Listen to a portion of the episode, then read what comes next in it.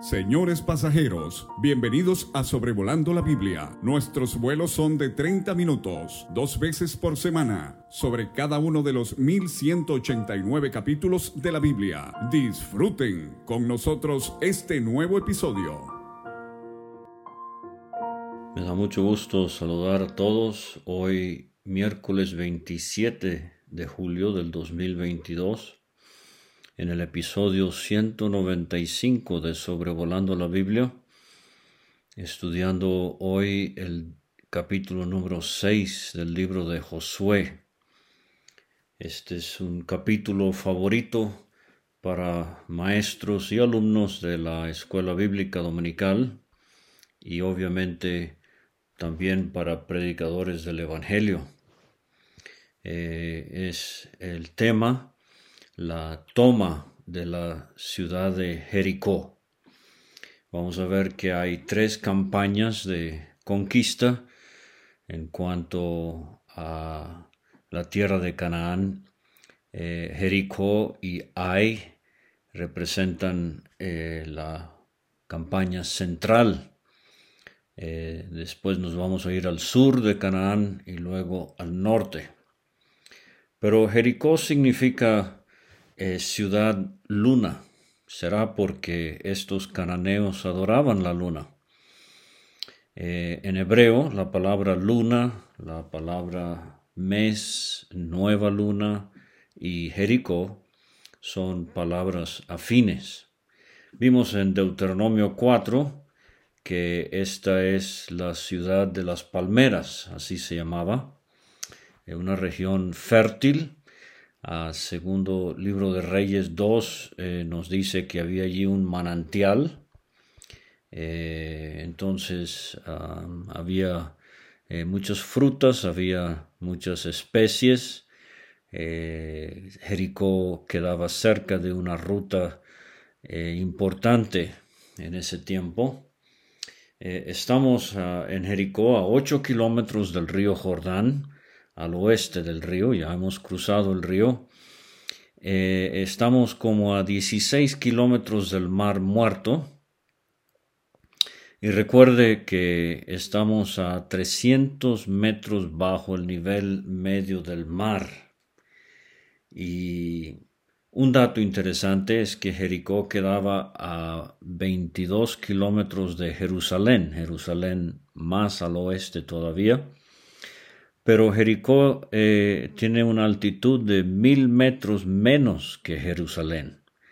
Y por eso vamos a ver en un momento una de las historias de Jericó es el hombre que descendía de Jerusalén a Jericó. Eh, buscando hoy en Google me di cuenta que hoy por hoy es un viaje de 40 minutos por carro desde Jerusalén a Jericó o 7 horas eh, caminando. Pero es una de las ciudades más antiguas del mundo eh, y aparece Jericó unas 53 veces en el Antiguo Testamento, eh, que uno haría bien en trazar las, las citas. no tengo tiempo aquí ahorita, pero siete veces en el Nuevo Testamento y destaca el interés que el médico amado Lucas eh, tiene en Jericó. En el capítulo 10, Él nos da, y es el único que nos da, eh, la parábola del buen samaritano. Precisamente ahí es donde tenemos al hombre que descendía de Jerusalén a Jericó. Y en el capítulo 18, aunque él no lo menciona, parece que el nombre del ciego a la orilla del camino, a la entrada de Jericó, es Bartimeo, el mismo de eh, Marcos 10. Y en el capítulo 19 de Lucas tenemos la eh, impresionante historia de Saqueo, el jefe de los publicanos y rico, que se subió a un árbol sicómoro y entonces tuvo el encuentro con el Señor Jesucristo. Herodes el Grande reconstruyó eh, Jericó. Jericó ha sido destruida y reconstruida varias veces. Eh, hay ruinas de tres ah, ciudades de Jericó que se pueden distinguir hoy día. Eh, pero Herodes el Grande reconstruyó Jericó cerca de las ruinas que previamente habían estado.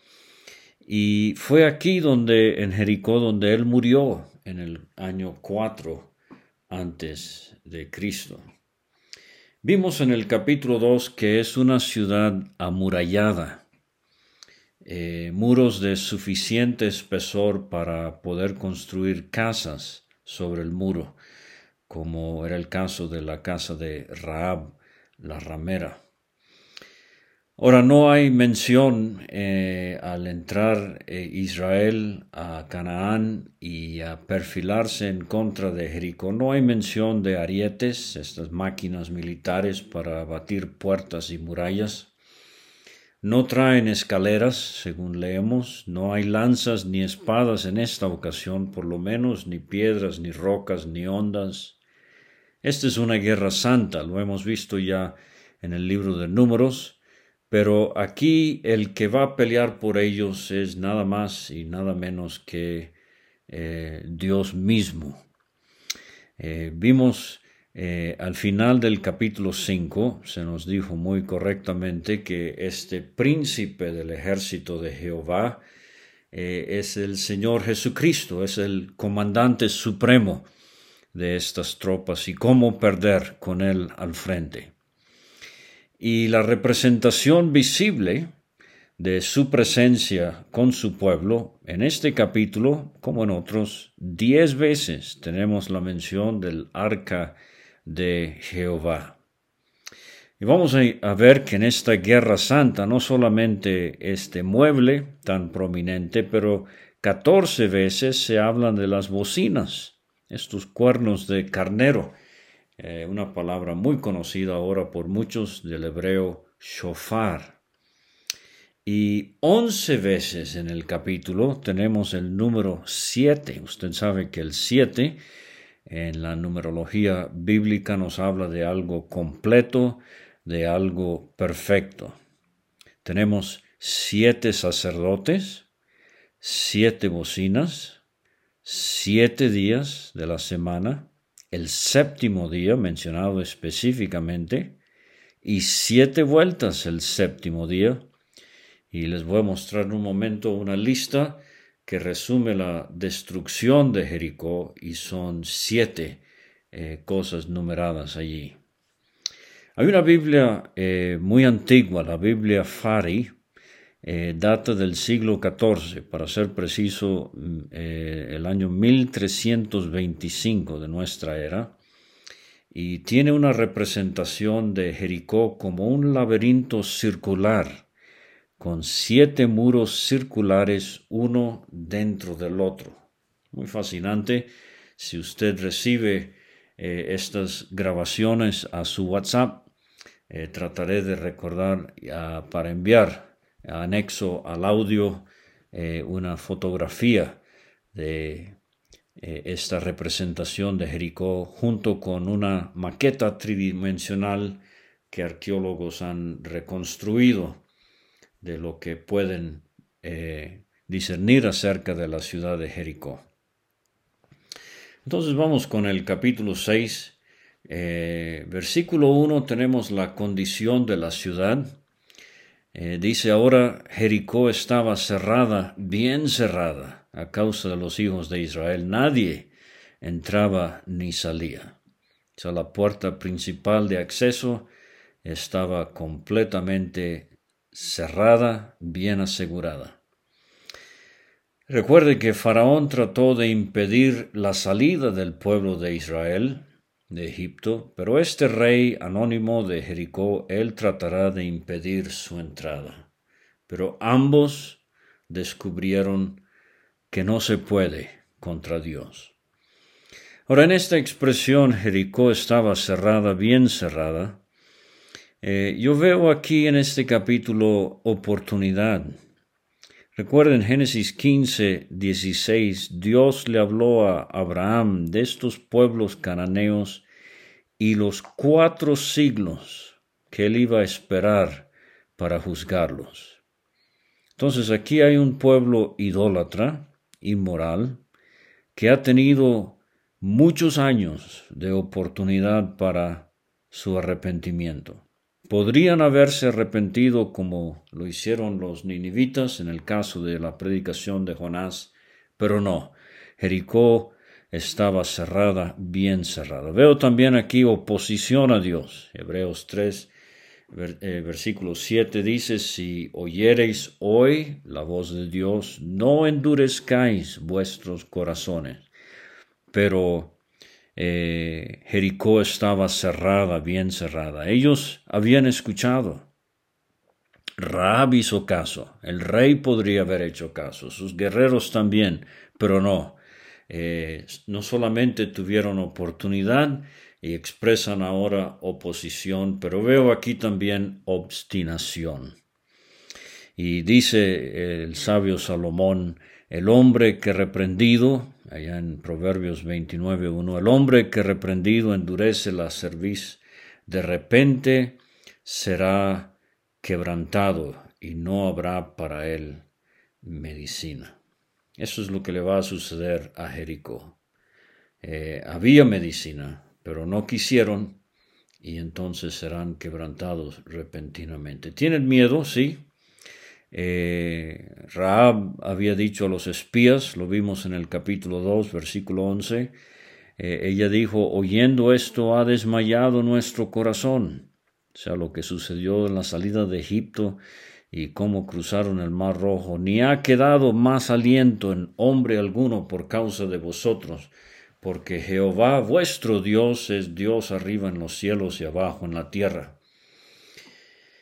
Y vimos en el capítulo anterior, Josué 5, versículo 1, cuando todos los reyes de los amorreos que estaban al otro lado del Jordán, al occidente, y todos los reyes de los cananeos que estaban cerca del mar, o sea, más allá, oyeron cómo Jehová había secado las aguas del Jordán delante de los hijos de Israel hasta que hubieran pasado, desfalleció, desfalleció su corazón y no hubo más aliento en ellos delante de los hijos de Israel. Pero con todo eso no se arrepintieron. Versículos 2 a 5 tenemos las instrucciones a Josué. Eh, donde Dios le asegura que Él ha entregado a Jericó eh, en, manos de Josué. Eh, es un hecho, aunque es futuro, para Dios es un hecho y tantas veces esto ocurre en la Biblia. Y Dios le dice a Josué, siete sacerdotes van a llevar siete bocinas delante del arca y al séptimo día darán siete vueltas a la ciudad, una vuelta por día, por seis días, pero el séptimo día siete vueltas, y tocarán las bocinas, y cuando toquen prolongadamente el cuerno de carnero, así que oigáis el sonido de la bocina, todo el pueblo gritará a gran voz, y el muro de la ciudad caerá entonces subirá el pueblo, cada uno derecho hacia adelante. Y estas instrucciones, Josué entonces en cambio se las da al pueblo, versículos 6 a 7. Y esto nos recuerda al apóstol Pablo. Eh, yo os he enseñado, dijo él, por ejemplo, en cuanto a la cena del Señor, lo que mismo recibí. Feliz el hombre que recibe de Dios y simplemente comunica ese mensaje sin añadir, sin quitar a otros. Eh, entonces, eh, pasad, dice Josué, rodead la ciudad, los que están armados. Y vimos en números 26, este número era de 601.730 guerreros, y ellos pasarían delante del arca de Jehová. La campaña inicia, versículos 8 a 11. Eh, tenemos el primer día. Arqueólogos calculan que el área de la ciudad, eh, recuerde, estamos más o menos el año 1400 eh, antes de Cristo, siglo XV Cristo. El área de la ciudad era más o menos de tres hectáreas y media.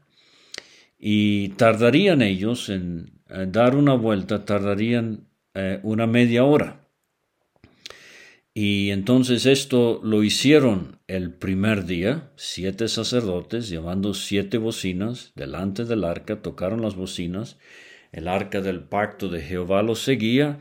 Eh, hombres armados iban delante de los sacerdotes que tocaban las bocinas y la retaguardia iba tras el arca, mientras que las bocinas sonaban continuamente, prolongadamente, continuamente. El énfasis en el sonido de las, bocinas. Pero fíjese, Josué mandó al pueblo diciendo, vosotros no gritaréis, ni se oirá vuestra voz, ni saldrá palabra de vuestra boca, hasta el día que yo os diga, gritad, entonces gritaréis. Y así hizo que el arca diera una vuelta y volvieron al campamento y pasaron la noche. Nada más imagínese a los habitantes de Jericó, especialmente el rey y sus guerreros asomándose por el muro eh, y viendo eh, estos guerreros que marchan, detrás de ellos siete sacerdotes tocando bocinas, detrás de ellos algo cubierto de azul, recuerde, ellos no saben qué es, pero es el arca del pacto cubierto todo de azul, siendo cargado por cuatro. Eh, detrás del arca la retaguardia y entonces la multitud y la multitud en silencio sepulcral. Seguramente se burlaban, se reían. 1 Corintios 1:18, Pablo dice que la palabra de la cruz es locura a los que se pierden. Y en el mismo capítulo, versículo 27, lo necio de este mundo escogió Dios para avergonzar a los sabios, y lo débil del mundo escogió Dios para avergonzar a lo fuerte. Entonces, eh, quizás el mundo se burle, se ríe, se, se ría, eh, desprecie el Evangelio y eh, el hecho de que usted anda con Biblia debajo del brazo o que usted no sale de parranda como los demás en el trabajo o hermana que usted tiene mucho cuidado cómo se porta y cómo se viste y todo esto. El mundo eh, desprecia y se burla de esto, pero eh, recuerde, eh, seguimos al Señor. En los versículos 12 a 14 tenemos los siguientes cinco días. O sea, días 2, 3, 4, 5 y 6. Igual, cada día una vuelta a la ciudad con los guerreros, los sacerdotes tocando sus bocinas, eh, el arca de Jehová, la retaguardia, la multitud en silencio. Estaba Dios probando la fe de Josué y de su pueblo. Fíjese que hemos notado este contraste entre números y Josué. Números, mucha incredulidad. En Josué tenemos mucha fe. Y cada vuelta Parece que la fe de ellos estaba, en vez de debilitarse, estaba fortaleciéndose. Era el son de las bocinas, las últimas llamadas de oportunidad que Dios estaba dando a Jericó. Usted escucha el Evangelio. ¿Cuántas veces más va a escuchar el son de la trompeta del Santo Evangelio?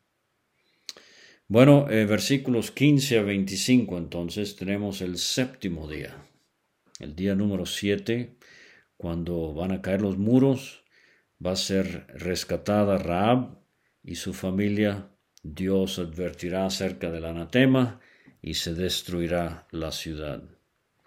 Dice, al séptimo día se levantaron al despuntar el alba, temprano. Dieron la vuelta a la ciudad de la misma manera Siete veces solamente este día dieron vuelta alrededor de ella siete veces. O sea, una vez cada uno de los seis días, ahora siete veces el séptimo día. En total, trece veces le dieron la vuelta a la ciudad. Cuando los sacerdotes tocaban las bocinas la séptima vez, Josué dijo al pueblo, gritad, porque Jehová os ha entregado la ciudad. Y Bien, esta palabra que aparece cuatro veces en este capítulo, el anatema. La ciudad será anatema a Jehová, o sea, nada sería para ellos, los guerreros, el botín acostumbrado en la guerra no sería así esta vez, solamente, dice el versículo 19, la plata y el oro y los utensilios de bronce y de hierro eh, sean consagrados a Jehová y entren en el tesoro de Jehová.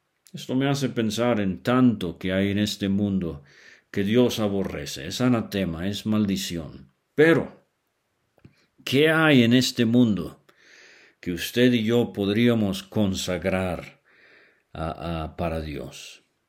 Y así eh, será nuestro talento, será nuestro tesoro, será nuestro tiempo. Que Dios nos ayude a poder de este pobre, eh, impío mundo, que nosotros podamos recoger algo que sea de utilidad para él. Entonces, eh, dice el 20, el pueblo gritó, los sacerdotes tocaron las bocinas, y aconteció que cuando el pueblo hubo oído el sonido de la bocina, gritó con gran vocerío, y el muro se derrumbó. La palabra hebrea es el, el muro cayó en su lugar, y esto ha llevado a algunos hasta pensar que fue como un ascensor que descendió a nivel de tierra el muro. Sea como fuere, el impedimento para entrar a la ciudad ha sido eliminado. Hebreos 11:30 y 31 nos da un comentario muy hermoso de esto. Por la fe, Cayeron los muros de Jericó después de rodearlos siete días. Por la fe, Rahab la ramera no pereció juntamente con los desobedientes, habiendo recibido los espías en paz. Eso eh, lo vimos en el capítulo 2. Un día, nosotros también como Rahab vamos a escuchar el sonido de la bocina, la trompeta. Vamos a escuchar el grito será el día de nuestra redención. Ella lo, ella lo estaba esperando ansiosamente, junto con su familia, puerta adentro, el cordón de escarlata en la ventana. Nosotros también esperamos ardientemente la venida del Señor. Eh, tenemos el arras del Espíritu, las arras del Espíritu, Efesios 4:30, eh, con el cual hemos sido sellados para el día de la redención. Raab fue salva cuando puso su fe en el Dios de los hebreos, pero ahora va a ser redimida. Alma y cuerpo saldrán de Jericó, así como nosotros nos vamos a ir de este mundo, eh, nuestros cuerpos serán redimidos y estaremos para siempre con el Señor. Y dice el versículo 20, eh, el pueblo subió luego a la ciudad, cada uno derecho hacia adelante, y la tomaron. Versículo 21. Destruyeron a filo de espada todo lo que en la ciudad había. Siete se enumeran: hombres, mujeres, jóvenes, viejos, bueyes, ovejas, asnos. Entonces, eh, el número siete, muy prevalente en este capítulo. Y Ahora la tarea específica, antes de destruir la ciudad y quemarla con fuego, eh, los dos hombres que habían espiado la tierra en el capítulo 2, ahora tienen que ir a la casa de Rab, la identificarán claramente con eh, este cordón de escarlata que ella ha colgado en la ventana y sacaron a Rahab, su padre, su madre, sus hermanos, todo lo que era suyo. Así también, cuando venga Cristo, Él nos va a sacar de este mundo. Dice 1 Tesalonicenses 5:9, no nos ha puesto Dios para ira, sino para alcanzar salvación por medio de nuestro Señor Jesucristo.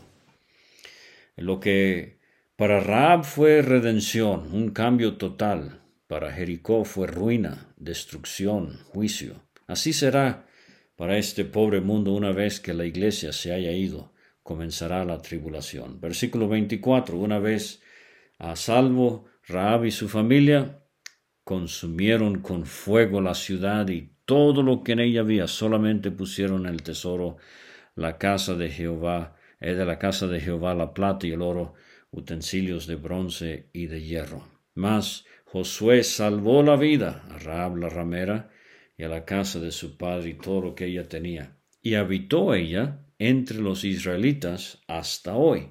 Y vamos a ver que esta expresión eh, se repite en el libro de Josué, hasta hoy. O sea, eh, Dios bendijo a Rab, leyendo Mateo 1 y Ruth capítulo 4 y otros pasajes, nos damos cuenta que Raab se casó con un hombre de la tribu de Judá llamado Salmón. Y Raab y Salmón fueron los padres de Boz, el hombre rico de Belén. Y ella llegó a ser tatarabuela del rey David. Como hemos visto en el capítulo 2, qué trofeo de la gracia de Dios fue esta mujer Raab. Ahora, el versículo 26 eh, viene una impresionante profecía que hace Josué. En aquel tiempo hizo Josué un juramento diciendo, maldito delante de Jehová el hombre que se levantare y reedificar esta ciudad de Jericó sobre su primogénito, eche los cimientos de ella, de la ciudad, y sobre su hijo menor asiente sus puertas. Ahora, eh, una cosa fascinante es que eh, en, en, el siglo XIX un arqueólogo pensaba que había descubierto los muros de Jericó, pero parece que no. Pero, eh, como he dicho, Jericó ha sido eh, destruida y reconstruida varias veces. De hecho, eh, creo que sus muros han sido construidos 34 veces a lo largo de su larga historia. pero una cosa es que los arqueólogos han encontrado en las ruinas de Jericó fragmentos de vasijas y ellos nos dicen que estas vasijas datan de el siglo XV antes de Cristo. Y ya ve cómo es su ciencia, yo no se lo puedo explicar, pero ellos deducen que la ciudad estuvo desolada por unos cinco siglos, o sea, desde el siglo XV antes de Cristo hasta el siglo X. Ahora fíjense, Josué ha hecho esta profecía en el siglo XV. Maldito el hombre que la levantare y reedificare, cuando lo haga se morirá su hijo mayor al echar el cimiento y su hijo menor, menor al asentar las puertas. Quinientos años después, cinco siglos después, eh, según eh, concuerda esto con exactamente lo que dicen los arqueólogos, más bien los arqueólogos concuerdan con lo que dice la Biblia. En el primer libro de Reyes 16:34, durante el reino de Acab, eh, ese hombre perverso, esposo de Jezabel, más perversa todavía, eran tiempos de apostasía. Y dice que en su tiempo Hiel, H-I-E-L, Hiel de Betel reedificó a Jericó a precio de la vida de Abiram su primogénito echó el cimiento, y a precio de la vida de Segub su hijo menor puso las puertas, conforme a la palabra que Jehová había hablado por Josué, hijo de Nun. Eh, dos cositas más en cuanto al Antiguo Testamento. Es interesante que cuando Esdras regresó de Babilonia eh, a Jerusalén, vinieron con él eh, poquito más de 300 hombres de Jericó. Y cuando Nehemías eh, eh, puso en marcha la reconstrucción del muro de la ciudad de, Jerusalén, algunos de estos hombres de Jericó ayudaron con la reconstrucción del muro. pero fíjese cómo se cumple la palabra de Dios al pie de la letra. Por eso Ninguna profecía bíblica ha caído por tierra. Todo lo que debería haberse cumplido ya se ha cumplido. Y por eso el creyente puede descansar firmemente sobre lo que la Biblia dice. Y dice Pedro que tenemos la palabra profética más segura a la cual hacemos bien en estar atentos. Y el capítulo termina en el versículo 27 con la confirmación de Josué estaba pues Jehová con Josué. Cinco palabras muy preciosas. Estaba pues Jehová con Josué. Yo estaré con vosotros, dice Cristo a sus discípulos, todos los días hasta el fin de la edad. Estaba pues Jehová con Josué y su nombre se divulgó por toda la tierra. Hemos visto en Josué 1.5, Dios le dijo, nadie te podrá hacer frente en todos los días de tu vida, como estuve con Moisés, estaré contigo no te dejaré, ni te desampararé. Otra vez, ahí en el capítulo 1, versículo 9, mira que te mando que te esfuerces y seas valiente, no temas ni desmayes, porque Jehová tu Dios estará contigo en donde quiera que vayas. Y vamos a ver en el capítulo 3, versículo 7, entonces Jehová dijo a Josué, desde este día comenzaré a engrandecerte delante de los ojos de todo Israel, para que entiendan que como estuve con Moisés, así estaré contigo. Más allá de sus habilidades naturales, del largo entrenamiento que tuvo Josué. El secreto del liderazgo de este hombre fue su fe en Dios y su obediencia a la palabra de Dios. Muchas gracias por escuchar y hasta la próxima.